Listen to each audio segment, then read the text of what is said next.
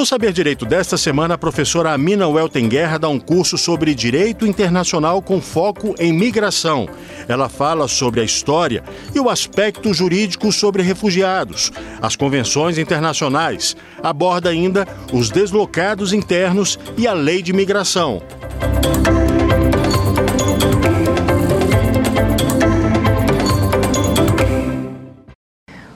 Pessoal! Muito bem-vindos de volta. Essa é a nossa segunda aula sobre direito migratório. Eu sou a professora Amina Welten Guerra, sou coordenadora na pós-graduação em Direito Internacional do CEDIM, em Belo Horizonte. Me formei em Direito pela Universidade de Bolonha, na Itália. Depois tive meu título reconhecido pela UFMG em Minas Gerais. É, sou mestra em Direito, mestra com laudo em Direito Público. Fiz um Master de Primo Livello, seria uma espécie de pós-graduação na Itália, na Universidade de Bolonha, em Direitos Humanos, Migração e Desenvolvimento.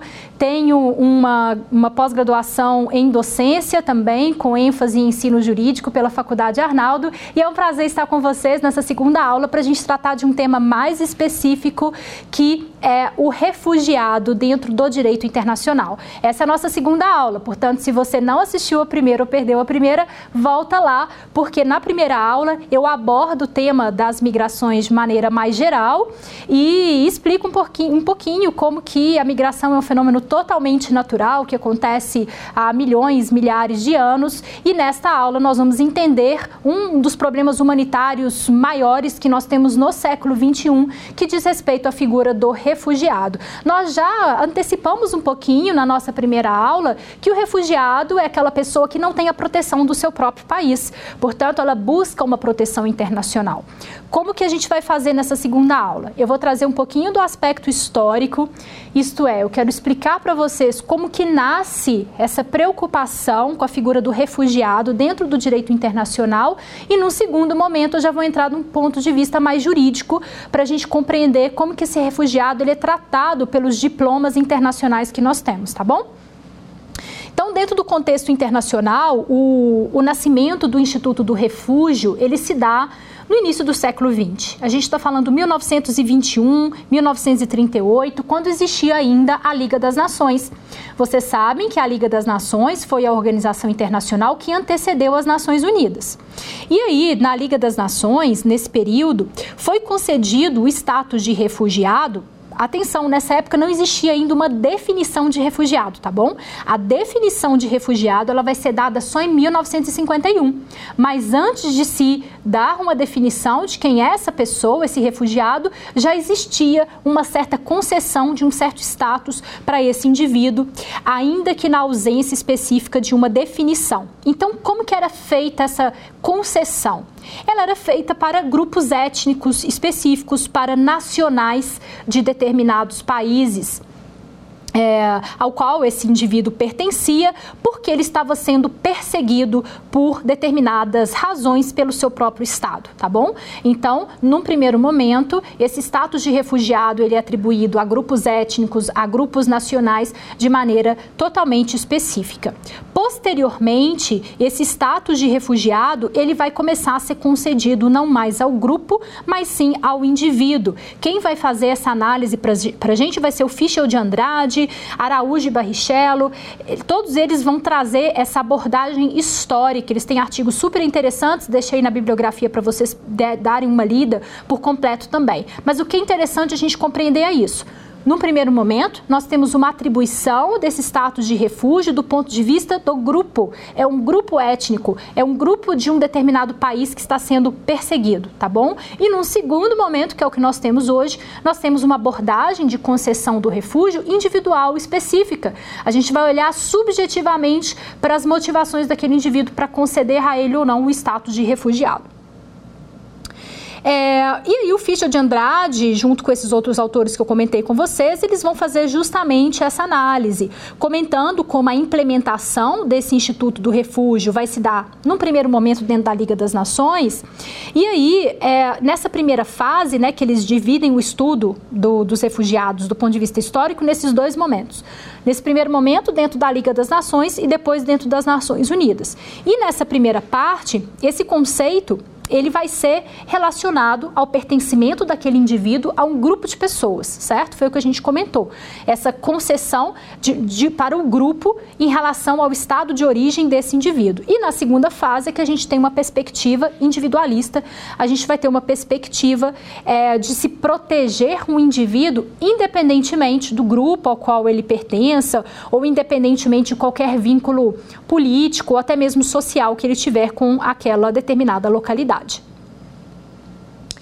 A abordagem jurídica ela vai emergir após a Primeira Guerra Mundial. A gente vai ter uma primeira abordagem jurídica a essa figura do refugiado. É, e vai, ter, vai ser a Liga das Nações, junto com a Cruz Vermelha, que eles vão criar a primeira organização oficial denominada Alto Comissariado para Refugiados Russos. Olha que interessante. A primeira abordagem jurídica vai ser para tratar dos refugiados russos. Portanto, a preocupação com a figura do refugiado, ela nasce meio que com data, com dia, hora marcada e com público definido também, né, para ser aplicado. Esse alto comissariado, ele foi instituído para socorrer os 2 milhões de russos que tinham saído do seu país após a Revolução Russa. E depois eles ampliaram. Essa proteção dos russos foi para os armênios. Nós tivemos 300 mil armênios vítimas é, de, uma, de uma perseguição ali de genocídio, né? o maior genocídio do século, do século XX, o primeiro maior genocídio do século XX foi o genocídio contra os armênios e eles também posteriormente puderam usufruir dessa proteção. E eu quero já chamar a atenção é, de vocês para uma questão. Eu comentei que foi Liga das Nações junto com Cruz Vermelha. São instituições totalmente diferentes, é, têm escopos totalmente diferentes, mas vão atuar juntos em muitos contextos. Hoje, Nações Unidas, Comitê Internacional da Cruz Vermelha. E nós vamos observar isso quando a gente trata da figura do refugiado. Não existe, existe um órgão específico das Nações Unidas que trata da figura dos refugiados, mas nós vamos ver que, devido à complexidade que nós já entendemos lá na nossa primeira aula, diversas organizações vão trabalhar junto com outras organizações também para tentar suprir uma série de necessidades desses, desses indivíduos. E o que foi interessante, que nessa época, é, quem estava à frente do comissariado para os refugiados russos era o Nansen. O Nansen ele foi delegado do governo da Noruega nas Nações Unidas e ele vai instituir através de um, de um tratado que vai ser ratificado na época por 52 países. É, a gente está falando aqui de 1922 ele vai instituir um, um, uma espécie de carteira de identidade, uma, uma espécie de certificado de identidade para esses refugiados russos, que depois vai ser estendido a esses refugiados armênios qual que é a, a, parte interessante, né, desse certificado? Que isso a gente tem também hoje, né? Por exemplo, uma pessoa chega no Brasil e quer ser considerada refugiada, é, quer ter concedido esse status de refúgio, ela precisa de um certo documento para ela circular no país. E vejam que lá em 1922 o Nansen ele já tinha antecipado naturalmente essa, essa necessidade e através desse certificado de identidade que ficou conhecido depois como passaporte Nansen, ele vai conferir a aquelas pessoas ali um, um status jurídico, né? Vai permitir que essas pessoas possam circular livremente no país na condição de refugiado. No âmbito desse autocomissariado, a gente teve uma convenção relativa ao Estatuto Internacional dos Refugiados, que um das, uma das principais características dessa convenção vai ser que ela já vai reforçar o chamado princípio da não devolução. Tá? O que, que é a não devolução, non refoulement, que vocês encontram escrito também dessa forma? A não devolução significa que quando o indivíduo ele chega naquele determinado país que naturalmente ratificou essa determinada convenção. É, no momento em que ele diz quero ser reconhecido como refugiado, ele não pode ser devolvido, significa ele não pode ser mandado de volta para o local de onde ele veio, sem que o pedido dele tenha sido analisado. Essa é uma espécie de proteção que se dá ao indivíduo. A gente vai falar desse princípio mais para frente porque ele é super importante. Ele é um dos pilares do direito internacional dos refugiados, tá? Então, justamente esse Estado que recebe esse indivíduo, ele não pode expulsá-lo, ele não pode devolvê-lo. Por quê? Porque aquele indivíduo ele chegou falando: olha, eu preciso da proteção internacional. Você ratificou um tratado que diz que você vai conceder essa proteção internacional. Estou falando que eu preciso da proteção internacional. Então, enquanto você não julgar se eu tenho direito a essa, a essa hum, proteção internacional, você não me pode devolver para aquele país é, de onde eu vim, né? E esse, essa convenção ela vai tratar também de outros assuntos interessantes, como por exemplo, como que fica o trabalho dessas pessoas, como que fica a educação, ela pode trabalhar, ela pode frequentar escolas, que tem a ver com o direito que se dá a esses estrangeiros dentro, de, dentro do território né, dos países. A gente vai estudar no Brasil mais para frente lá como que isso acontece também.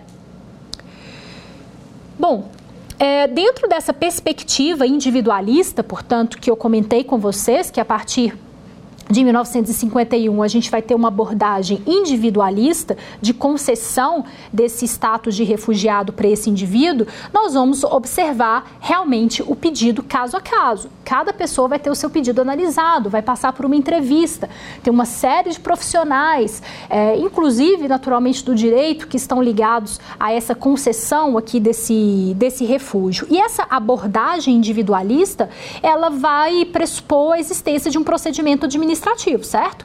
Abre-se, portanto, um procedimento administrativo para a gente conhecer a história daquele indivíduo para, ao final, ser concedido a ele o status ou não de refugiado, isto é, averiguar se a condição daquele indivíduo se enquadra dentro dos requisitos que são exigidos para você dizer que uma pessoa é refugiada ou não.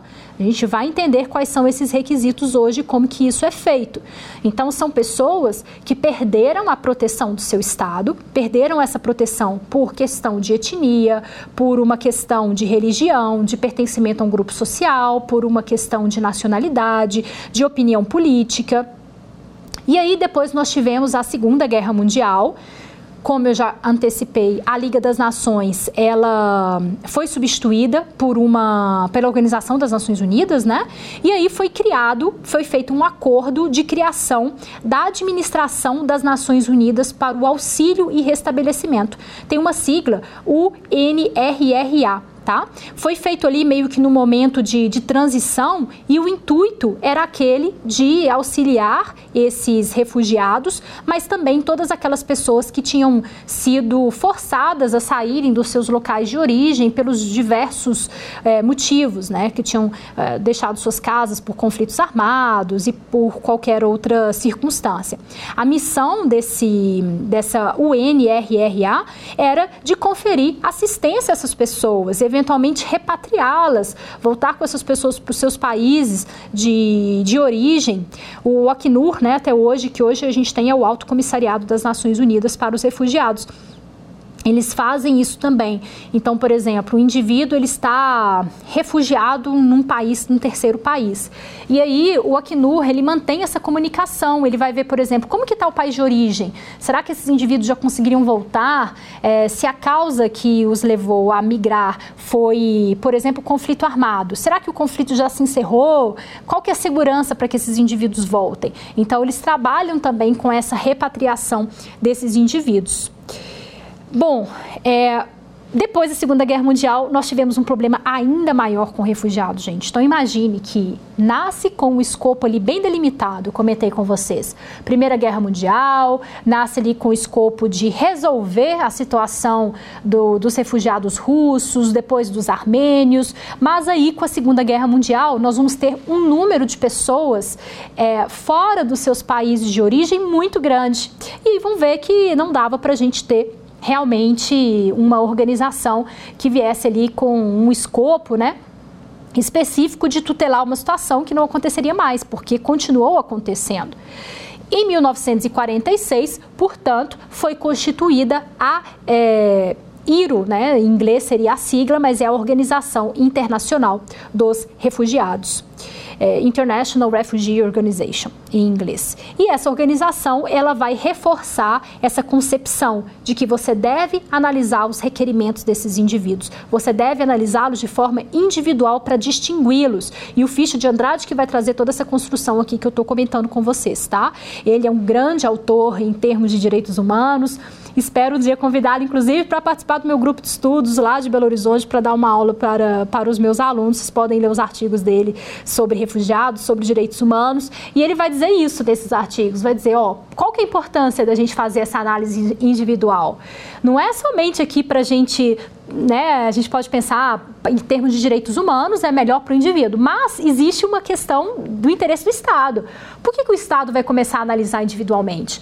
Porque na Segunda Guerra Mundial, o número de traidores da pátria, o número de espiões era muito grande.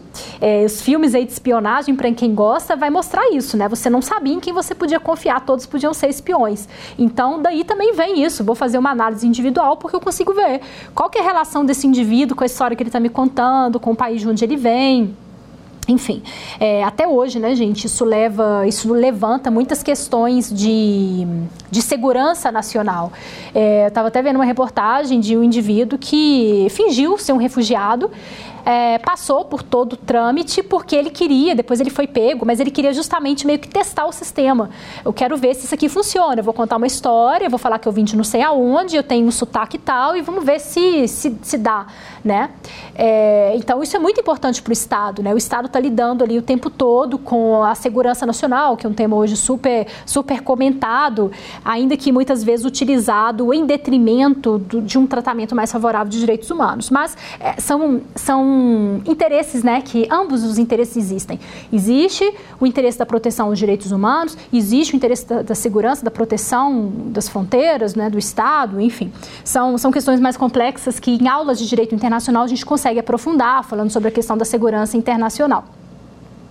Bom, então vamos lá, em linhas gerais, é, a gente pode, de fato, é, entender que hoje nós temos um sistema protetivo de direitos humanos. E a gente já vai entrar do ponto de vista jurídico nesse aspecto, tá bom?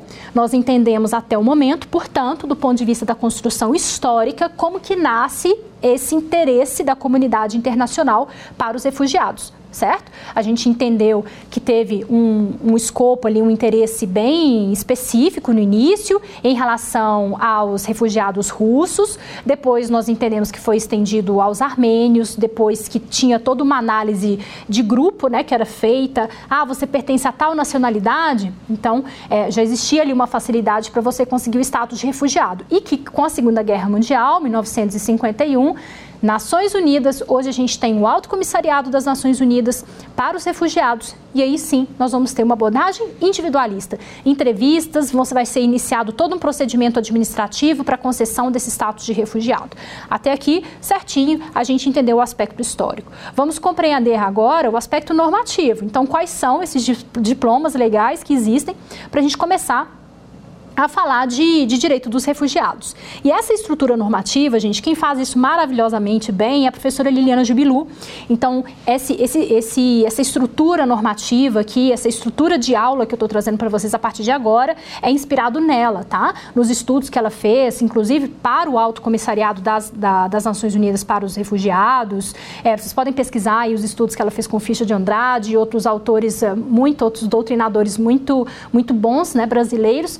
É, essa é a nossa bibliografia, sempre junto com aquele livro que eu comentei na primeira aula. Então, para você que está assistindo agora só essa segunda aula, saibam que grande parte da nossa bibliografia diz respeito ao livro que eu publiquei, que se chama A Proteção Internacional da Pessoa Humana e as Constelações Migratórias. Vocês encontram tanto físico quanto, quanto eletrônico também.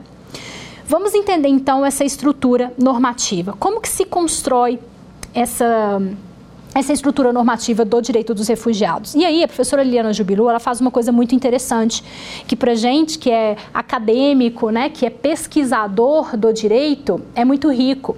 O que ela vai fazer? direito dos refugiados está dentro do direito internacional, certo? Na verdade, considera-se o direito dos refugiados como um braço dos direitos humanos. Direito internacional dos direitos humanos está dentro do direito internacional. Dentro do direito internacional dos direitos humanos, nós temos os direitos humanos, que existem inúmeros diplomas, né? Com certeza aí vocês já conhecem muitos deles. Nós temos o direito dos refugiados e nós temos o direito humanitário. A gente vai comentar um pouquinho da, da sincronia que existe entre essas vertentes de proteção da pessoa humana. Mas o que eu quero dizer é o seguinte: Dentro do direito, dos, do, do, direito internacional, nós temos as fontes do direito internacional, certo? Assim como no direito interno, no nosso direito doméstico, nós temos as fontes do direito interno, Constituição Federal, nós temos as leis ordinárias, etc. Dentro do direito internacional também nós temos as fontes do direito internacional. Quais são as fontes do direito internacional? Como é que a gente faz para identificá-las? Elas estão previstas lá dentro do artigo 38 do Estatuto da Corte Internacional de Justiça. O artigo 38 vai dizer para a gente que quando uma determinada controvérsia é submetida à Corte Internacional de Justiça, onde que ela vai se basear para buscar dirimir aquela controvérsia. Aí vai estar tá lá, número um, tratados internacionais. Tratados, convenções, acordos são, são sinônimos aqui para gente. Então, essa é a principal, uma das principais fontes do direito internacional, as convenções internacionais. Aí a professora Liliana Jubilu, se pergunta, tá bom, já que essa é a principal fonte do direito internacional, qual seria dentro do direito dos refugiados? Olha a nossa lente de análise ali de novo, né? Vamos olhar dentro dos direitos dos refugiados. Qual que é a principal convenção que nós temos? Então eu vou fazendo, eu vou fazendo essa construção aqui com vocês, tá? Vou partir ali das fontes do direito internacional, que é justamente essa proposta que a professora Liliana Jubilu faz, e vou tecendo, vou construindo com vocês específico dentro aqui para gente das, das fontes do, do direito dos refugiados. A primeira, portanto, são as convenções. E qual é a nossa, a nossa pedra né, angular aqui do direito dos refugiados? É a Convenção de 1951 sobre direito dos refugiados. Por que, que é a nossa pedra angular? Porque ela vai fazer uma coisa que até então não tinha sido feita, que é trazer a definição de refugiado para o direito internacional. Até então, atribuía-se esse status de refugiado, mas não se sabia quem era realmente esse indivíduo, né? Não, a gente não tinha ainda uma definição jurídica para esse indivíduo. Vamos entender qual é essa definição. É refugiado para o direito internacional aquele indivíduo que, por fundados temores. Então, ele tem um temor. Esse é o primeiro requisito. Ele tem um medo. É um fundado temor de ser perseguido por algum dos motivos elencados na convenção. Então, nós já temos dois requisitos fundamentais: o temor de ser perseguido. Por qual tipo de motivo? Pode ser por um motivo de nacionalidade, religião, opinião política, pertencimento a um determinado grupo social ou raça. Hoje a gente poderia entender etnia, é o que está escrito na Convenção de 1951, tá bom? Então ela vai definir o refugiado como aquele indivíduo que tem um fundado temor de perseguição por um desses cinco motivos que nós acabamos de falar, vamos repeti-lo. É por motivos de raça, de etnia, por motivos de nacionalidade, por motivos de religião, por motivos de opinião pública ou por motivos de pertencimento a um determinado grupo social. Eu vou explicar cada um deles aqui para vocês, alguns já são bem intuitivos, né? Mas o que eu quero é, trazer para vocês é o seguinte. É, tem várias coisas interessantes, né? Eu vou, vou trazer aqui alguns pontos mais interessantes. Primeiro, existe uma grande crítica que nós temos um órgão que interpreta essa convenção de 1951? Não temos. Como assim? Bom, vocês sabem que é, a gente tem tribunais que interpretam as convenções. Então, por exemplo, dentro das Nações Unidas, a gente tem a Corte Internacional de Justiça, que é o órgão jurisdicional das Nações Unidas, e quando existe alguma controvérsia em relação aos estados, ou até mesmo eventualmente em relação à interpretação de uma determinada convenção, os estados podem mandar esse caso lá para a CIJ, para a Corte Internacional de Justiça. E no caso do, da Convenção para os Refugiados, nós não temos um órgão, a gente não tem um tribunal internacional para os refugiados, tá bom? Não temos. Alguns autores até falam isso. A gente, será que não deveria criar um tribunal? A gente tem em algumas matérias. A gente tem um Tribunal Internacional do Direito do Mar. Né? Então, é, a gente tem um tribunal penal internacional. É, agora, para refugiados, a gente não tem um, um, tribunal específico. Vocês podiam falar, tá, mas tem a Corte Interamericana de Direitos Humanos, tem a Corte Europeia de Direitos Humanos, tá bom. Mas o que eu estou querendo dizer é que, em específico, para tratar do tema de refugiados, nós não temos. Isso traz uma série de questões. Quem interpreta a convenção? Por que isso, gente? Eu comentei com vocês, por exemplo. Então, se eu falo que o indivíduo ele está sendo perseguido por, por um, porque ele está sendo perseguido por opinião política, fica bem intuitivo da gente entender o porquê, né? É, se ele está sendo perseguido por uma questão de etnia, nós temos locais com conflitos étnicos eh, imensos. A gente pode ver aí pelos genocídios que aconteceram ao longo da história. Ruanda, uh, o genocídio dos armênios, nos Balcãs, enfim, são vários casos trágicos por perseguição por motivos étnicos. Nacionalidade, nós temos conflitos binacionais também muito grandes. É, enfim, agora, se eu falo para vocês pertencimento a um determinado grupo social, o que, que significa pertencimento a um determinado grupo social? Quem, o que, que, significa isso, né? Então, quem que vai interpretar a Convenção de 1951? Vai ser o próprio Acnur, gente. O Acnur, ele é o grande intérprete da Convenção de 1951. E onde que a gente pode ler sobre essas interpretações que eles fazem? No Manual de Práticas. Só que, e aqui eu já quero trazer um elemento importante para a gente que é do direito internacional. Vejam só. Uma convenção internacional, ela é vinculante, ela é obrigatória, ela é o que a gente chama de hard law dentro do direito internacional, certo? Significa que o Estado ele tem obrigação de cumprir aquilo dali. Se ele não cumprir, isso pode ensejar o quê? A responsabilidade do Estado. Beleza. Agora, é, e os, o manual de práticas? Porque a Convenção de 51, ela não fala o que, que significa pertencimento a um determinado grupo social se ela não fala o que significa pertencimento a um determinado grupo social, a gente tem que interpretar. E o Acnur interpretou. Como? Vou dar para vocês algumas dicas. O Acnur diz que, por exemplo, o fato de você ser mulher em alguns países, ou o fato de você ser homossexual em alguns países, isso pode ensejar essa, essa perseguição? Sim, nós temos países que perseguem homossexuais.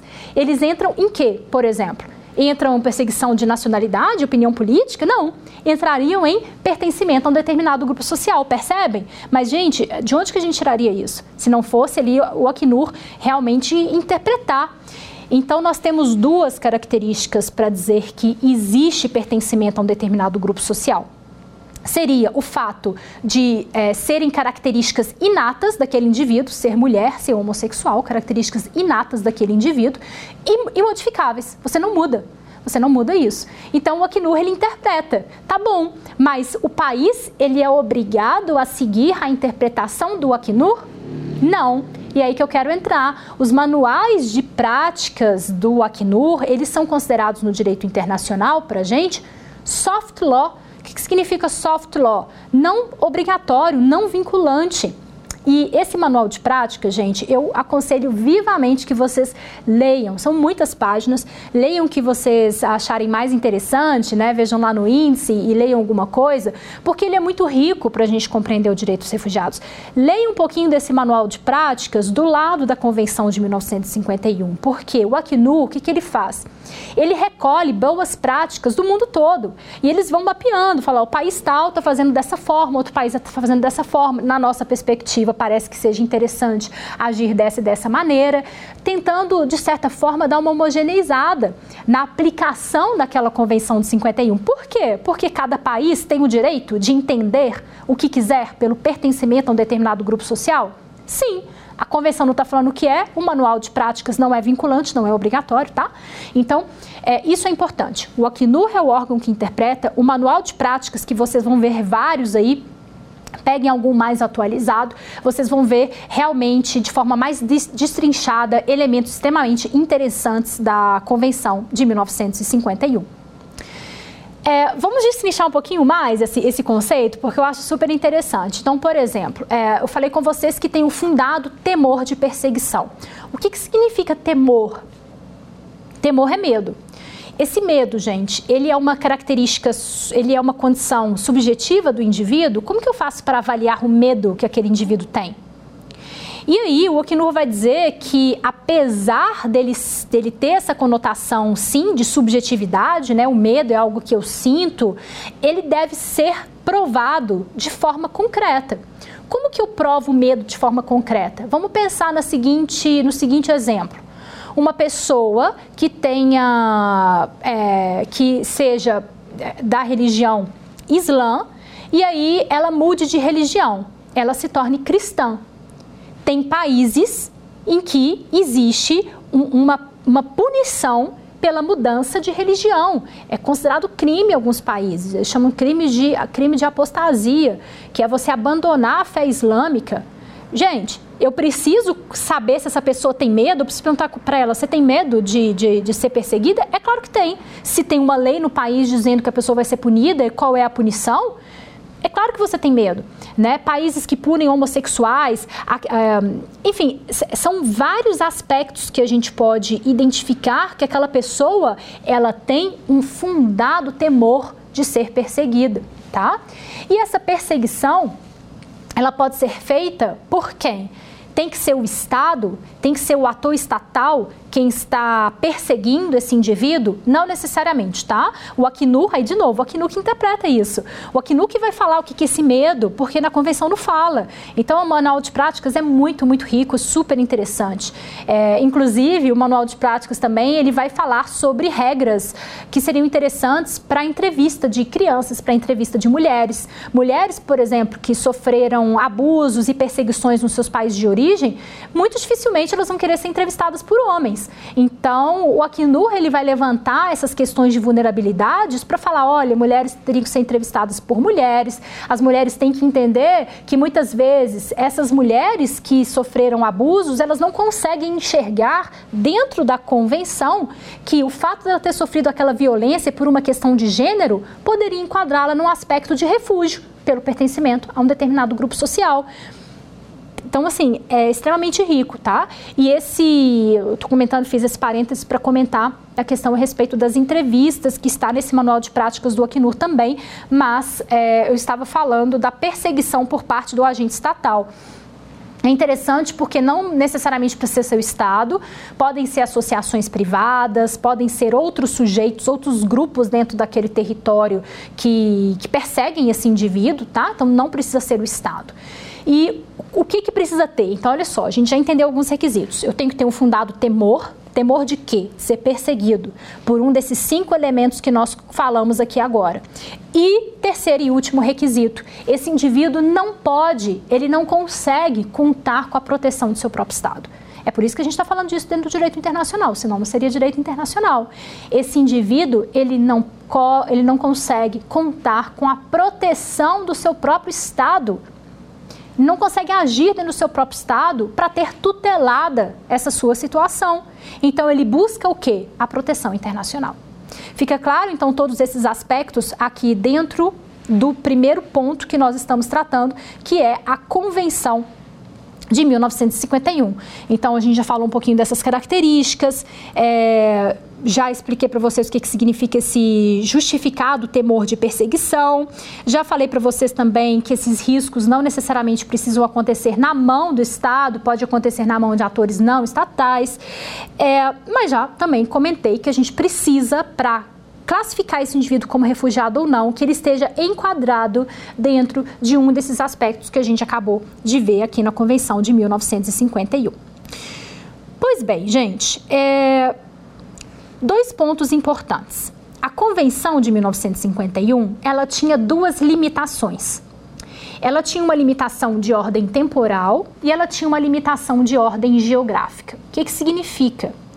Quando a convenção foi feita de novo, ela foi feita pensando que ela iria resolver um problema muito pontual. Segunda Guerra Mundial, olha esse tanto de gente fora das suas casas, vamos criar aqui uma convenção para a gente resolver esse problema aqui depois pronto, né? E ela fez isso, ela colocou um, um limite a redação da convenção era que seriam refugiados aqueles europeus, olha a limitação, aqueles europeus que se enquadrassem nas definições acima. Em consequência, então a gente teve uma primeira limitação geográfica, dizia respeito apenas àquele grupo de indivíduos ali, certo? Em consequência dos acontecimentos ocorridos antes de 1 de janeiro de 1951. Olha o limite temporal aí antes de 1 de janeiro de 1951. Quer dizer que se você não fosse europeu e se tivesse acontecido esse, essa perseguição com você em 2 de janeiro de 1951, você já não estava enquadrado ali dentro da, da Convenção de 1951, né? Não é nem I, né? Ou, né? Era... É, Você tinha que ser europeu é, e, e, tinha que ter acontecido isso, e, né, é, cumulativos requisitos. Você tinha que ser europeu e tinha que ter acontecido isso antes de 1951. Portanto, os indivíduos não europeus e cujos temores de perseguição ocorressem após essa data, eles não estavam abrangidos por essa convenção. E aí nós tivemos, em 1967, a abolição dessas limitações, tá? Mas vejam que demorou um pouquinho. 1951 a convenção, 1967 nós tivemos a eliminação dessas limitações. Por quê? Porque em 1967 a gente teve de novo a emergência de novas situações que geraram mais conflitos, que geraram mais perseguições, e aí é, foram, foi feito um protocolo, foi o protocolo relativo ao Estatuto dos Refugiados. Esse protocolo foi assinado pelo presidente da Assembleia Geral da ONU, pelo secretário-geral, e basicamente esse protocolo ele eliminava essas limitações temporais, tá? Então a gente teve um protocolo em 1967 que ele eliminou tanto essa limitação temporal que eu acabei de explicar para vocês, como a interpretação, a, a limitação também geográfica nesta definição. Foi estendido, portanto, o conceito de refugiado a todo indivíduo cujo Estado seja signatário da Convenção de 1951 e cujos acontecimentos remontem a quando? A qualquer tempo foi expandida então essa, essa definição. Sucessivamente, gente, isso eu estou falando do ponto de vista do direito internacional, assim, é, geral, né? Do ponto de vista praticamente global, ainda que, obviamente, nem todos os países ratificaram essa convenção. No direito internacional a gente tem isso, né? No direito interno, não. Essa é uma das grandes é, peculiaridades do direito internacional. Porque no direito interno, eu, a mina, não consigo falar assim, ah, eu não quero me submeter à lei tal, que o Brasil criou, uma lei federal qualquer. Não, eu não quero porque eu não participei da aprovação, né? Eu não fui lá, não, não assinei, não, não me manifestei. A gente não consegue é, fazer isso dentro do direito interno. Agora, no direito internacional, cujo protagonista principal ainda é o Estado, o Estado sim consegue falar, olha, não, eu não quero participar dessa convenção. Então, naturalmente, a convenção ela só se aplica ao Estado que a, a, a ratificou, tá bom? Ratificação aí entendido como uma fase para a conclusão dos tratados internacionais. Porém, se a gente for olhar do ponto de vista regional, nós temos algumas, algumas particularidades. Por exemplo, no, no, contexto africano, nós temos uma convenção, que é a convenção relativa aos aspectos específicos dos refugiados africanos. É uma convenção de 1969. Recomendo que vocês deem uma lida também, porque é interessante você ver, ué, o que, que tem de diferente nessa convenção aqui, desse, desse grupo é, regional específico. E nesse artigo 1 da convenção relativa aos aspectos específicos para os refugiados africanos, o artigo 1 vai ampliar o conceito de refugiado em relação à Convenção de 1951 tá bom? E também o protocolo de 1967 para todo aquele que. Então eu vou ler aqui para vocês qual é essa definição que essa convenção para os refugiados africanos ela traz. Vai dizer que será refugiado todo aquele que, devido a uma agressão devido a uma ocupação externa, devido à dominação estrangeira ou a acontecimentos que perturbem gravemente a ordem pública numa parte ou na localidade do seu país de origem ou do país que tem nacionalidade, seja obrigada a deixar o lugar de residência habitual para procurar refúgio noutro lugar fora do seu país de origem ou de nacionalidade. Gente, vejam como é diferente da que a gente comentou não é só o fundado temor de perseguição. Olha que, devido a uma agressão, dominação estrangeira, ocupação externa, o que, que a gente viu? Não, não se tratam de elementos mais específicos, mais particulares daquele contexto regional? que é o contexto africano? Sim. E os países fazem isso. Depois nós vamos ver que no Brasil, na nossa próxima aula, nós vamos ver que no Brasil a definição de refugiado também é diferente, tá bom? Mas até então, vocês sabem que em contextos regionais distintos, nós podemos ter definições mais amplas, né? É, naturalmente, se aquele país ratificou a Convenção de 1951. Nós temos também, gente, uma série de outros tratados que, ainda que não versem sobre a questão dos refugiados em específico, podem sim ser utilizados pelo direito internacional dos refugiados. E por que, que eu quero falar disso aqui para vocês? Vou citar algumas convenções, algumas várias, mas é para vocês entenderem qual é o meu raciocínio macro. Quando a gente fala de refugiados, a gente não está falando apenas de, de convenções, portanto, então, então tá, a única convenção que tem específica é essa convenção de 51. Quer dizer que nenhum outro diploma internacional é aplicado a esses indivíduos? Não, não quer dizer isso. Quer dizer que nós temos sim uma convenção específica. Mas a gente não falou que o direito internacional dos refugiados seria um braço desse direito internacional dos direitos humanos. Portanto, uma série de outras convenções de direitos humanos se aplicam também a esses indivíduos, tá? E depois nós vamos ter até mesmo convenções de direito humanitário que vão se aplicar. Só para vocês entenderem, é o seguinte: o direito humanitário ele vai ser aplicado em contextos de conflitos não significa que ah, eu aplico o direito humanitário, então eu não aplico os direitos humanos. Significa isso? Não. Direitos humanos você vai aplicar sempre, tá, gente? Vai aplicar sempre, porque trata-se de um, um mínimo de proteção que se dá aos indivíduos. É um padrão civilizatório, né? Que a gente custou muito para chegar. A gente custou mais de dois mil anos para chegar a um standard muito mínimo ali de proteção. O, o, direito humanitário ele vai vir ali com algumas particularidades dos contextos específicos de conflitos e os refugiados também com algumas particularidades.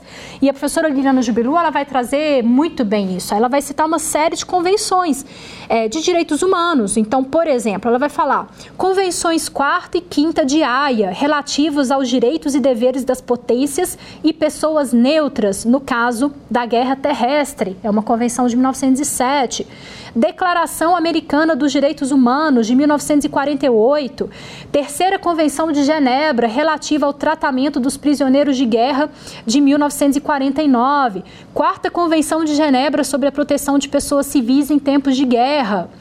Protocolo 1, adicional às Convenções de Genebra de 1949, Convenção Europeia para a Proteção dos Direitos Humanos e das Liberdades Fundamentais de 1950, Convenção sobre o Estatuto dos Apátridas de 1954 e a Convenção para reduzir os casos de apatridia de 1961 é, o Pacto Internacional de Direitos Civis e Políticos, o Pacto Internacional dos Direitos Econômicos, Sociais e Culturais, de 1966, a Convenção Americana sobre Direitos Humanos, de 1969. Sabe o que, que geralmente eu faço, gente? Porque eu, eu, eu recebo muito essa dúvida né, dos meus alunos de Direito Internacional, que eles falam assim, nossa, professora, parece que é, é um mundo de documentos, né, um mundo de convenções, eu não sei por onde eu começo, eu não consigo me localizar. Quando a gente estuda esses instrumentos de direitos humanos, é, geralmente você faz, sabe quando você faz uma busca pelas palavras? Às vezes eu, sou, eu, faço isso nas minhas pesquisas. Então, por exemplo, eu quero estudar dentro das convenções de direitos humanos quais delas trata do refúgio ou trata da migração. Aí, claro, você lê a convenção toda, às vezes você vai lá naquele mecanismo de busca da palavra e digita migração, refúgio. Você vai fazendo um mapeamento das convenções internacionais que tratam daquele tema, ainda que não sejam específicas sobre refúgio, percebem? Porque o refúgio, gente, para vocês que acompanharam a primeira aula, ele é um aspecto da migração humana. Ele é um aspecto, ele é o aspecto humanitário mais sentido que nós temos hoje. Claro, porque a pessoa está se deslocando de maneira forçada. A pessoa está se deslocando porque ela está sendo perseguida, porque a vida dela corre risco. Ela não está se deslocando para fazer turismo, para fazer compra no exterior. Então é, é óbvio que aqui acende-se uma particularidade humanitária muito grande. Mas é importante a gente observar que é um aspecto da migração humana. A migração ela tem inúmeras faces, tá bom? A gente falou bastante da questão da Convenção de 1951 e das convenções internacionais. Percebam que até agora eu estou falando para vocês da nossa primeira fonte. Eu vou começar a falar agora da segunda fonte dos direitos dos refugiados, que seria o costume internacional. Vamos lá. O costume internacional dentro do aquele artigo 38 que eu comentei com vocês, lá do Estatuto da Corte Internacional de Justiça. Esse artigo 38 ele elenca né, essas fontes do direito internacional. Convenções, depois a gente tem costume internacional. Qual seria o costume internacional dentro dos refugiados, dentro do direito dos refugiados? O que é um costume internacional, gente? Costume internacional é uma prática reiterada no tempo que aqueles estados fazem tá? Então é um Estado que sempre se comporta de uma determinada maneira, tá bom? À medida que ele vai se comportando, comportando reiteradamente, porque ele acredita que aquele comportamento ele seja obrigatório, você consolida um costume internacional. Isso se torna fonte do direito. Isso é muito interessante, né? O direito internacional é extremamente rico, ele tem uma maneira de formação muito diferente do direito interno. Pois bem, mas então, esse costume internacional, ele é a fonte mais antiga do direito internacional. E qual que seria esse costume? A professora Liliana Jubilu, ela vai dizer que a concessão de, de asilo ela serviu como um costume e a partir disso daí a gente construiu a concessão do refúgio.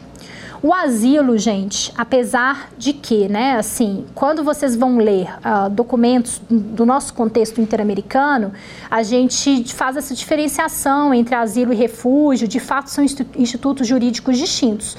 Mas você pode achar países que não fazem essa distinção tá? E até mesmo dentro do contexto do direito internacional, você muitas vezes vai encontrar asilo, se referindo ali também à questão de refúgio. Então fiquem atentos a essa, essa terminologia. Mas ela vai dizer isso, que essa importância do costume internacional, ela vai servir de base para a codificação do Instituto do Refúgio. Por quê? O Instituto do Asilo foi o instituto sob o qual se formou o Instituto do Refúgio. E isso se constituiu num costume internacional, quer dizer, foi sendo dado aquele asilo, ainda que um asilo político, né? Você pede ali um refúgio político, perseguição política, e a partir disso a gente foi construindo aí um outro instituto, que é o do refúgio, que ele é muito mais amplo do que o Instituto do Asilo, da maneira que nós o concebemos aqui no Brasil. É, então foi se constituindo essa consciência, essa necessidade de eu conceder o asilo e posteriormente a necessidade de eu conceder o refúgio. A doutrina minoritária, ela considera também o princípio da não devolução, que nós comentamos lá na primeira aula. O que, que significa? Para quem não assistiu, significa que o Estado que recebe aquele indivíduo que diz quero ser considerado refugiado, o Estado não pode expulsá-lo, não pode devolvê-lo, até que o pedido dele tenha sido analisado. A doutrina minoritária também vai considerar que o princípio da não devolução seja um costume internacional, tá? É, enfim, depois uh, é, isso acontece também, né, no, no, Brasil, como eu comentei aqui com vocês, existe essa, essa, essa esse princípio da não devolução. Na verdade, o que, que vai acontecer? Muito disso aqui que eu estou falando com vocês, ah, é um costume, ah, é um princípio. O que, que é? Um princípio ou um costume, né? Que a gente tem os princípios gerais de direito também como fonte de direito internacional. Hoje, muitos desses costumes, eles estão convencionados. Então, eles já fazem parte de um tratado internacional, tá? Mas é interessante a gente perceber como que muito do que foi codificado, convencionado hoje, nasceu ali como um costume internacional, como uma prática dos estados. Então a gente teria dentro do costume internacional, só para a gente conseguir visualizar direitinho, a gente teria a concessão do asilo, tá bom? Como um, um parâmetro para a concessão desse refúgio.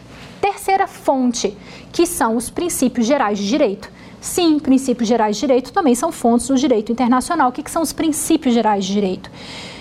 Os princípios gerais de direito, eles se constituem como um conjunto de valores, um conjunto de princípios que nos auxiliam a interpretar as normas jurídicas, tá? Nos dão um guia na consolidação, na interpretação dessas normas. Então, é, são elementos que vão nos auxiliar quando a gente interpreta um tratado internacional, quando a gente interpreta qualquer outra fonte convencional. A Liliana Jubilu, ela vai dizer que existem dois princípios fundamentais quando a gente fala de refugiados, que é o princípio da solidariedade e o princípio da cooperação internacional. Naturalmente, né, gente? Quando a gente fala de refugiados, se não houver solidariedade e cooperação entre os estados, fica extremamente difícil. É o que a gente tem visto nos últimos anos na Europa, não é mesmo? Por que, uma das grandes razões do Brexit também, a saída do Reino Unido da União Europeia, diz respeito a assuntos de imigração. A questão migratória no mundo, e aqui é, reitero a justificativa da, da gente falar cinco horas sobre direito migratório, ela será pauta do direito internacional. Ela será a pauta do nosso dia a dia cada vez mais. Então é fundamental que a gente conheça, que a gente se imuna de elementos, de instrumentos jurídicos para compreender esse fenômeno que vai bater nas nossas portas cada vez mais. Até lá, é, da minha porta, né, que estou em Minas, que não estou ali tão é, próxima da fronteira internacional com o país, mas sim, nós temos visto pessoas em situação de refúgio hoje praticamente em, em todos os locais do mundo, né? Em alguns locais de maneira mais acentuada, eu vou trazer esses dados para vocês também na à medida que a gente for, for falando sobre, sobre esse tema. Então, princípios gerais de direito solidariedade e cooperação internacional. Essa solidariedade, ela nasce dentro do direito muito quando a gente começa a ter a afirmação daqueles direitos de terceira geração, quando a gente começa a falar de meio ambiente, quando a gente começa a falar de proteção da biosfera, proteção da diversidade biológica, já entra a questão da solidariedade, né? Até falando aí, não é, não é um termo que eu gosto muito, mas é muito utilizado assim, né? A preservação do meio ambiente para as futuras gerações. Eu não gosto dessa visão utilizada utilitarista, né, que você protege para as futuras gerações e tem que proteger porque sim, independentemente das futuras gerações. Na minha visão, mas obviamente a gente teve o, o uh, o report de Brundtland, que trouxe toda essa questão das futuras gerações e que teve uma importância fundamental no período em que se afirmou. Mas é isso, é a solidariedade, seria uma espécie de solidariedade. Então eu ajudo essas pessoas em função da solidariedade, em função do meu espírito de, espírito de fraternidade. E a gente tem que ter até muita atenção com esse termo ajuda, né, gente? É ajuda ou é direito? É preciso distinguir isso. Se eu tenho uma convenção que diz que esse indivíduo ele vai ser aceito dentro daquele status e a partir do momento em que ele é aceito dentro daquele determinado país, o país tem obrigações em relação àquele indivíduo, a gente precisa distinguir o que é ajuda e o que é direito. É direito. Está escrito ali que ele tem o direito de receber uma série de, de garantias, enfim, benefícios que a gente vai estudar na nossa lei de imigração mais para frente. Mas já fica a dica aí para a gente sempre é, ter atenção né, com isso. É, é, ajuda humanitária? Ajuda humanitária tem, sem dúvida. A gente vê na televisão várias manchetes e várias reportagens falando sobre ajuda humanitária. Sim, pode ser ajuda sim. Mas o que, que é o direito daquele indivíduo de não sofrer violações de direitos humanos? Tá bom? Nós temos direitos também que são consagrados. Então essa solidariedade, ela é fundamental, ela está dentro do artigo 1 da Declaração Universal dos Direitos do, dos Direitos Humanos, que vai dizer que todos os seres humanos nascem livres e iguais em dignidade e direitos, são dotados de razão e consciência e devem agir em relação uns aos outros com espírito de fraternidade. Gente, é, a gente também não estaria falando de direito internacional sem fraternidade, né? Porque, na verdade, assim, apesar dos estados no mundo, é, em, grande, em, em grandes momentos, terem feito alianças porque eles queriam é, se fortalecer eles queriam fazer, por exemplo, alianças militares, né, para proteger a sua segurança e tal. Apesar disso, é, é, importante a gente compreender que a formação do direito internacional, a formação da comunidade internacional se dá no espírito de fraternidade. Foi esse espírito que uniu mais de 190 países hoje dentro das Nações Unidas para discutir temas que são de interesse global. Então, o que, que adianta a Itália discutir sobre migração e refúgio só sozinha, sendo que não tem pessoas só chegando ali no Mediterrâneo, mas tem pessoas, por exemplo, que estão sendo retidas ali na Turquia, né? pessoas que vêm de, de países ali do Oriente Médio que são retidas na Turquia. Então, é uma situação que nos envolve também. Os venezuelanos que chegaram na, na nossa fronteira, quer dizer, é uma situação que envolve o mundo todo. O direito internacional, ele se forma muito nessa ótica de fraternidade, nessa ótica de solidariedade. Então, é importante sim a gente ter essa perspectiva de, de como como esse princípio geral do direito, ele de certa forma ele permeia a construção da nossa sociedade internacional. E a cooperação internacional claro, né, gente? Imagine, esses indivíduos, eles vão saindo de fronteiras, de uma fronteira para outra, de uma fronteira para outra, são submetidos a, a, traficantes de pessoas. A gente vê isso acontecendo, né? Pessoas que têm que pagar fortunas para fazer atravessamentos totalmente ilegais. Quer dizer, será que se houvesse maior cooperação entre os estados, a gente podia diminuir a, as violações de direitos humanos desses indivíduos e realmente garantir um, uma migração mais segura, uma, uma migração mais organizada, Será que a gente conseguiria isso? Eu acredito que sim. Mas, de novo, a gente esbarra dentro daquela pedra fundamental do direito internacional, que é a soberania. O Estado é soberano, o Estado ele tem o poder de decidir as normas que ele vai aplicar dentro do seu território e ele tem o poder de impedir que outros estados apliquem normas dentro do seu território. A soberania ela é um elemento fundamental, mas a gente precisa compatibilizar essa soberania também com a proteção dos direitos humanos. Esse é o desafio do nosso século. Esse é o desafio do direito migratório, tá? Bom, existe uma exceção a esse benefício e com isso já vou caminhando aqui para o final da nossa aula sobre o refugiado no direito internacional. Como assim? Existe uma, uma situação em que esse indivíduo ele não vai receber essa proteção? Existe sim. Está lá no artigo 33 da nossa Convenção de 1951, que vai dizer que o benefício dessa, dessa disposição pode ser não poderá ser invocado por aquele refugiado que, por motivos sérios, seja considerado uma ameaça à segurança do país. Aí de novo a segurança do país, aí de novo a soberania. Seja considerado uma ameaça à segurança daquele país ou que é, ou que tenha sido condenado definitivamente por um crime ou delito particularmente grave ou que constitua uma ameaça para a comunidade do referido país. Nós temos também outros princípios, tá, gente?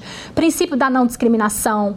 Então, no momento de se aplicar as disposições da convenção, eu não posso discriminar entre o indivíduo que veio de uma localidade, o indivíduo que veio da outra, tá? Então, o princípio da não discriminação, o princípio da unidade familiar. O que, que significa unidade familiar? E esse vai ser o nosso último ponto. Significa que aquele indivíduo que conseguiu o status de refugiado num país, ele tem direito de se unir à sua família.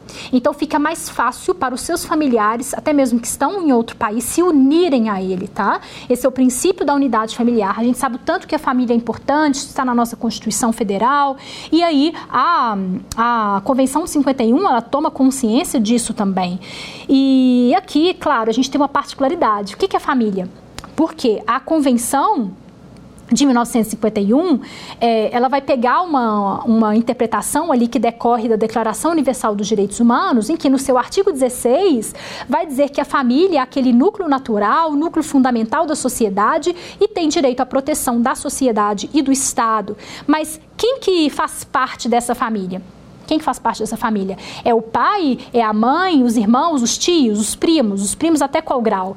E eu estou falando isso por quê? Porque apesar, claro, das Nações Unidas favorecerem uma interpretação mais abrangente da, da família, cada país entende família de um jeito. Então, no Brasil, eventualmente, a gente vai ter uma concepção mais alargada, pode incluir ali tios, pode incluir outros parentes. Agora, vão ter países que vão limitar, tá? Vão ter países que vão limitar, falar família é o cônjuge ou é algum dependente, algum menor de idade que seja dependente. Então a gente tem que avaliar também de maneira específica quem que é a família dentro do direito doméstico de cada um dos estados.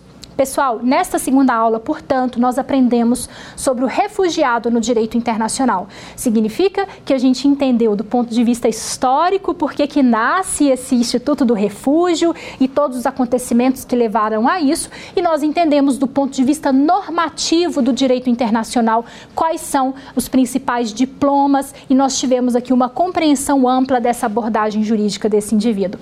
Vamos ver o quiz do nosso, da nossa segunda aula?